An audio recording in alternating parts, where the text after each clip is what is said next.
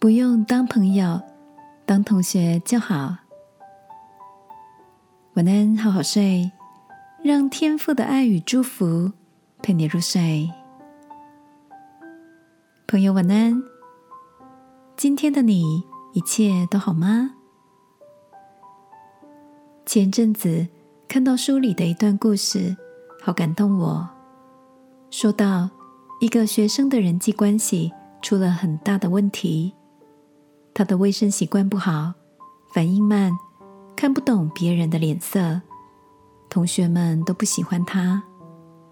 但班导师也发现，交代这孩子的事情，即便做的不好，他总是很认真、很认真的去做。在一堂的社会课，这个学生被其他同学严重的忽视、冷落。班导师请社会老师用了一个理由。带着这名不受欢迎的同学出去，班导师公开的问了班上的同学，有八成的孩子举手不喜欢他，还有人希望他马上转走。最后，老师说了一段话，同时也很感动我。他说：“你们有没有想过，他有多羡慕你们可以把桌子收拾干净，羡慕你不会因为空气过敏。”而一直流鼻水，羡慕你解数学不会卡住，可以把字写好。羡慕你有很多的朋友，而这些羡慕他却一点都做不到。一年后你们毕业了，也见不到了，但他的这些困扰却可能伴随他一辈子。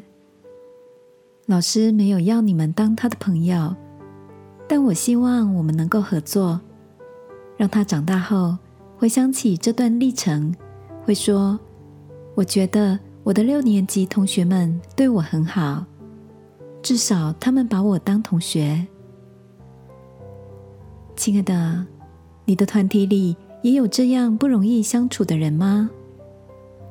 或许如同那位老师所描述的，他有多么羡慕天赋给你的生命优势呢？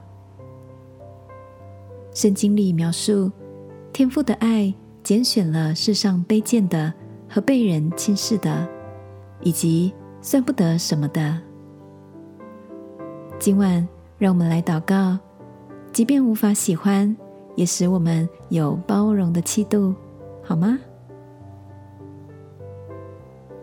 亲爱的天父，求你赐我宽广的心，在别人的不足上给予空间。并让我能够去爱。祷告，奉耶稣基督的名，阿门。晚安，好好睡。祝福你的心越发扩大爱的半径。耶稣爱你，我也爱你。